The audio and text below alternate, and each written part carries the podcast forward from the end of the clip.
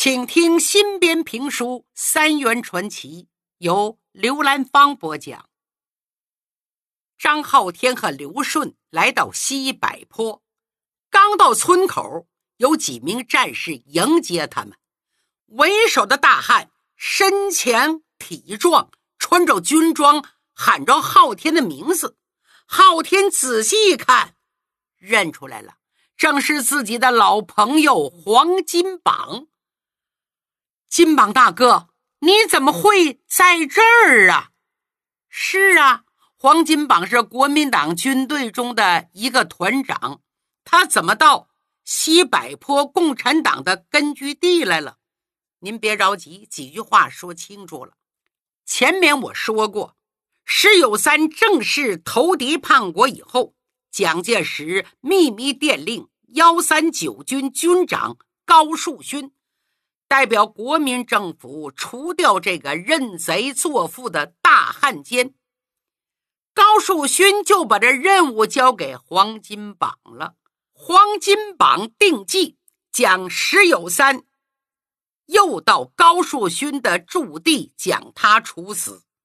不久，高树勋就带着黄金榜等人正式宣布与国民党决裂，投入八路军的怀抱。不料，在石家庄外围打了一场遭遇战，为了掩护革命群众撤进山区安全地带，黄金榜身负重伤，被送进设在西柏坡的野战医院治疗养伤。伤好之后，根据领导指示，留在了西柏坡，负责奶牛场的筹建工作。前面说过。自抗日战争以来，西柏坡就是晋察冀晋察鲁豫边区领导机关的所在地。除了野战医院等后勤单位，这里还设立一个专门培育烈士遗孤的子弟学校。这几年呐，已经收容在华北战场失去父母的少年儿童一百多人。为了使这些孩子们能够。健康成长，中央首长指示驻守根据地的指战员要减轻老百姓的负担，发扬南泥湾的精神，自己动手垦荒种地，又给子弟学校建个奶牛场。奶牛场的负责人叫樊为民，是老党员了，对黄金榜特别热情。可是黄金榜就想不开。要求重返战场杀敌，根据地首长语重心长地告诉他：“小日本已经是秋后的蚂蚱，蹦跶不了几天了。很快，一个崭新的中国就会在世界的东方崛起。我们西柏坡要建一个奶牛场，要有一流的畜牧专家，有一流的。”养牛挤奶、制作奶品的高级人才，引进人才的任务就交给你了，非你莫属。你明白我的意思吗？黄金榜在部队这么多年，何等精明啊！明白了，我知道了，首长，这个硬骨头就交给我了。黄金榜所说硬骨头，不是别人，正是他的妹夫于廷华。首长早就知道于廷华的家庭婚姻情况，另外黄金榜的妹妹黄云裳一波三折的恋爱，为了让于廷华早日摆脱国民党的控制，为建设新中国贡献力量，所以啊，叫黄金榜和于廷华拉上线儿，同时又把。张浩天、刘顺这两位送到西柏坡。浩天和刘顺都是于廷华早年的铁哥们儿，交情非同一般。这两位已经在奶业摸爬滚打许多年，有经验。如果于廷华再来了，那就可以建成中国第一流的奶牛场了。在这期间，张浩天收到。孙兰喜的书信上面说，他的儿子张思飞已经当上空军参加战斗，女儿张思甜跟于廷华在重庆深造。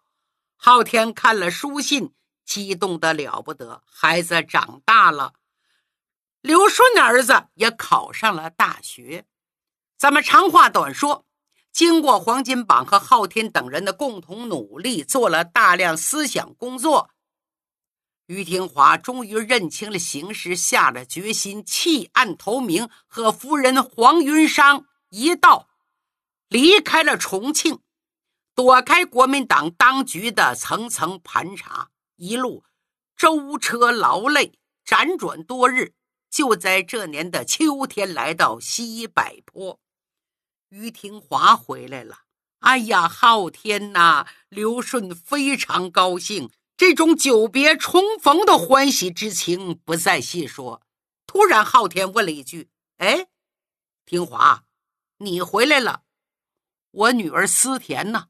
不是一直跟着你吗？怎么没跟回来呢？你陪我个闺女。于廷华笑了。你呀，还当思甜是在院子里蹦蹦跳跳的小姑娘啊？我走哪他跟到哪呀。他现在可是年轻一代畜牧学的佼佼者，前途无量啊。他在重庆跟我两年，又到南京国立中央大学农学院，在学校任教。现在一门心思都在教学上，暂时还不能回北京。他都好，你放心吧。几个好朋友很快就全身心投入奶牛场的建设和轰轰烈烈的大比武活动之中。西柏坡的大比武究竟如何景象啊？那可真是热火朝天，人人争先呐！全军上下一个不落，从连队。到师团，全军一级一级的比武，所有人都卯足了劲儿，浑身洋溢着革命热情和无比高涨的革命干劲儿。昊天、平华、刘顺等人更是夜以继日的忘我工作，任何一个环节都付出百分之一百二十的努力。最后，他们研制的乳制品，在这次大比武中。连续获得连队、师团、全军三个一等奖，被主管的中央领导盛赞为连中三元，还受到了毛泽东主席的接见和鼓励。直到若干年以后，三元牛奶公司的成立，就是源于这个难得的荣誉。这个红色的基因，红色的传承，这都是后话。再说眼前，国共两党共同抗日，全国人民打一场人民战争，日本侵略者节节败退，直到一九四五年八月十五日，在世界反法西斯战争已经取得节节胜利的大好形势下，日本天皇眼看大势已去，不得不发布诏书，宣布无条件投降。消息传来。华夏大地一片欢腾啊！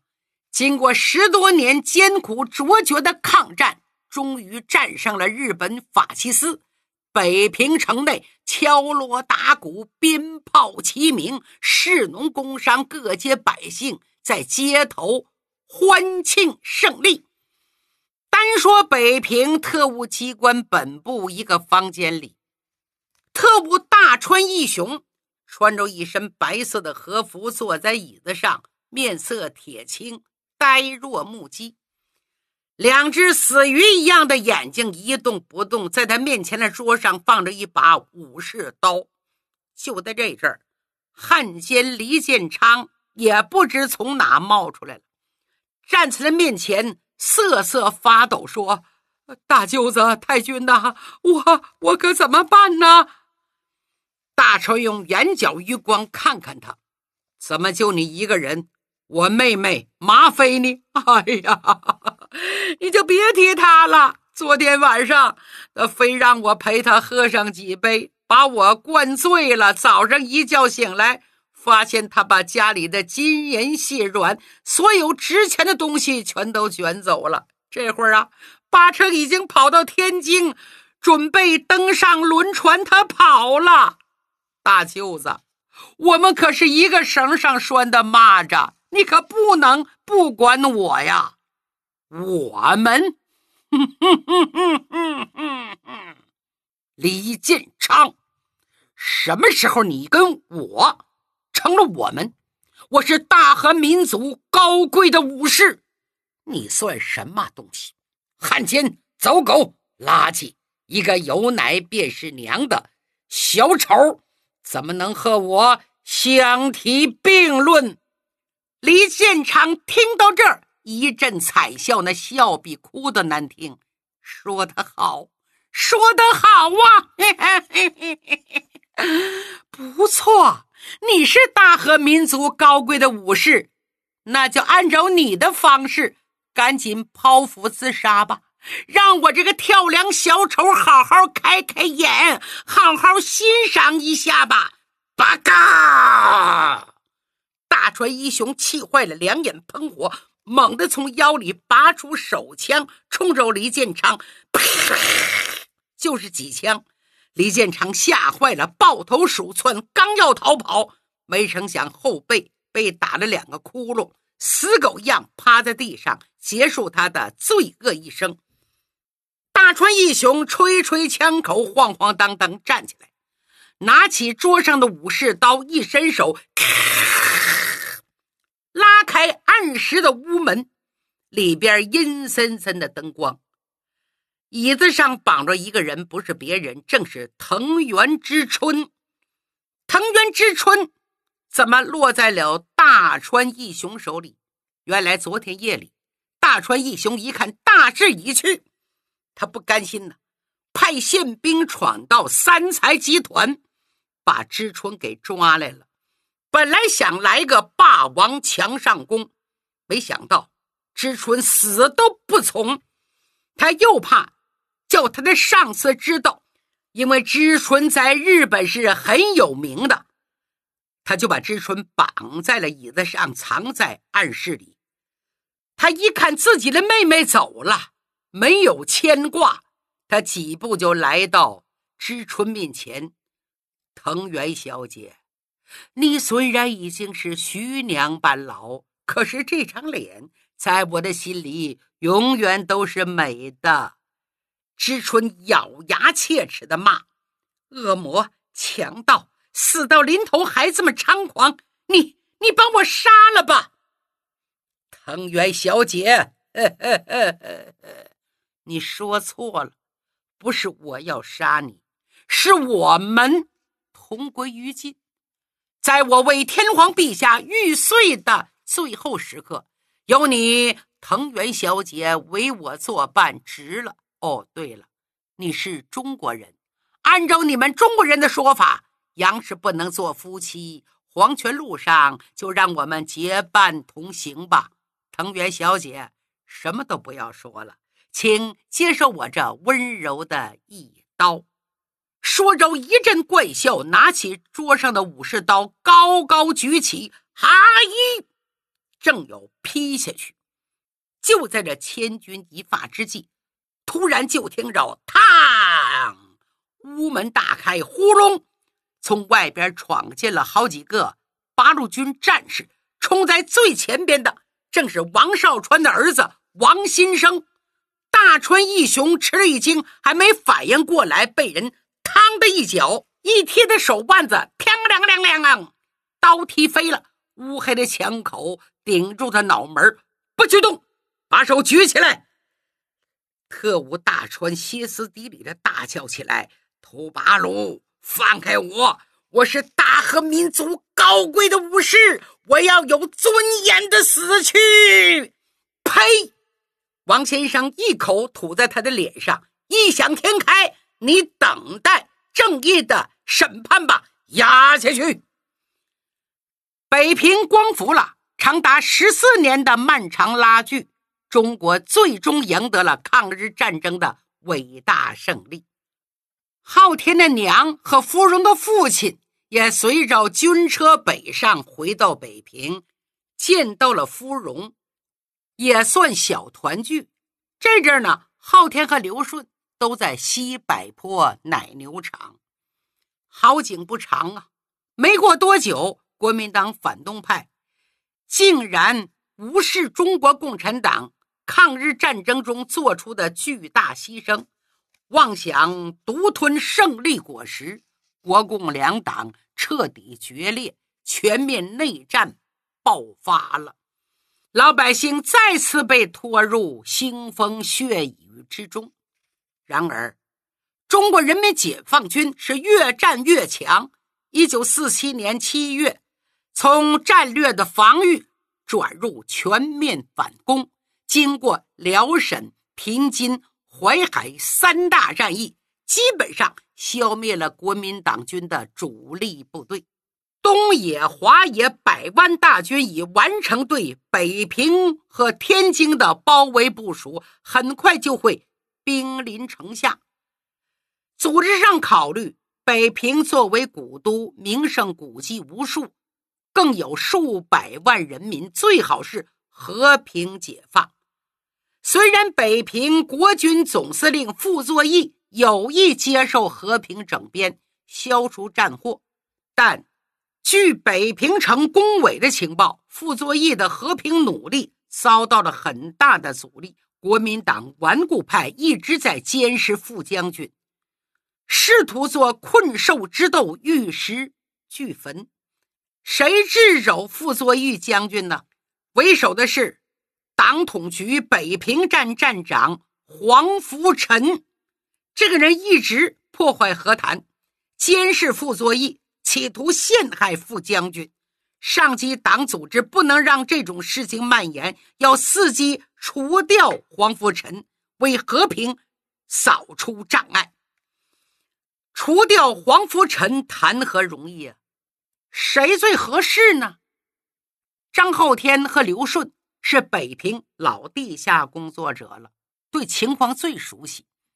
组织决定把奶牛场工作交给了樊为民管理。浩天和刘顺悄悄地来到北平，商量着如何除掉黄福臣。黄福臣为人极度小心，平时起居有很多保镖的，家里好几辆车，出出进进根本不知道坐哪辆车。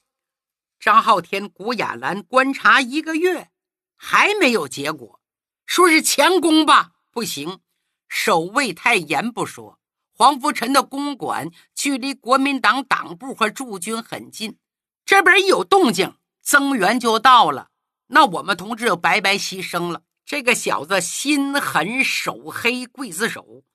我们中共北平不少秘密电台栽在他手，杀了我们不少地下党员，非除掉他不可。怎么办呢？昊天苦思不得其计。这一天，发现黄福臣家里开出一辆车，停在了梅园奶茶店。车门一开，下来个人，特别熟悉的。仔细一看，哎呦，原来是刘灿元宫廷大厨朋友孙瑞年。刘灿元是谁？大家知道，是刘顺的父亲。现在出家了，已经好多年没见着了。原来这个黄福臣喜欢吃宫廷宴菜。日本退出北平后，他找遍了前清的宫廷厨子。孙瑞年原来在御厨房待过，有一手烧菜的绝活，就被黄福臣招进府里。那么孙瑞年来梅园干什么呢？说出来您不信，怀旧啊！梅园因为乳品技艺是从清朝宫廷传出来的，不少王公贝勒、一老一少都在这怀旧。梅园里收藏了不少宫廷的器皿，宫灯啊、宫碗啊、宫椅呀，呵，有昔日宫廷那个感觉。每个月的十六，他们在这聚一聚，点上点好茶，品品宫廷酸奶，高级呀！想当初咱都是皇宫里的人，这滋味倍儿爽。不过这孙瑞年也六十多岁了。为人谨慎，口风很紧。对于黄福臣的事儿，啥也不说。深得黄福臣的信任，让他每个月有这么一个全天外出活动，就是放天假。哎，昊天想，怎么能接近孙瑞年呢？接近孙瑞年就有机会接近黄福臣。当初啊，孙瑞年在刘灿元家里掌勺的时候，刘顺、昊天虽然见过，都太小了，不熟。那么唯一熟的就是刘灿元，想办法找刘灿元去问一问。一晃好多年没见着了，刘顺不好意思见他父亲，因为父子俩一直是拧着呢。只有昊天来到了无心寺，前往我说过，刘灿元出家在无心寺，法号清月大师。到这一打听。知客僧说：“我们也好几年没见着过清月大师了，谁知道他上哪去了？我们也在找啊。”昊天跟知客僧说：“如果清月大师回来，就派人报个信儿，就说我是他的外甥，要见舅舅。”好啊！又过了几天，无心寺来报信儿，说清月大师回来了。昊天高兴。带着母亲开着车来到无心寺，一看这院里头啊，哎呀，到处是断壁残垣，杂草丛生，有几只乌鸦在院里头飞来飞去，嘎嘎。昊天的母亲王氏一声叹息：当年这里香客不断，很热闹，怎么成这个样子呢？这是迎面走过中年和尚，正是那个知客僧。便上前跟着打招呼。知客僧说：“施主啊，清月大师恐怕在世时日不多了，请。”啊！两个人跟着知客僧引着禅房门外，就听里边传来虚弱的声音：“是昊天吗？进来吧。”昊天来到里边一看，啊，就是一惊啊，都认不出来了。见表舅刘参元脸色蜡黄，骨瘦嶙峋。刘参元说：“昊天呐，你来的正好，我有要事相告。”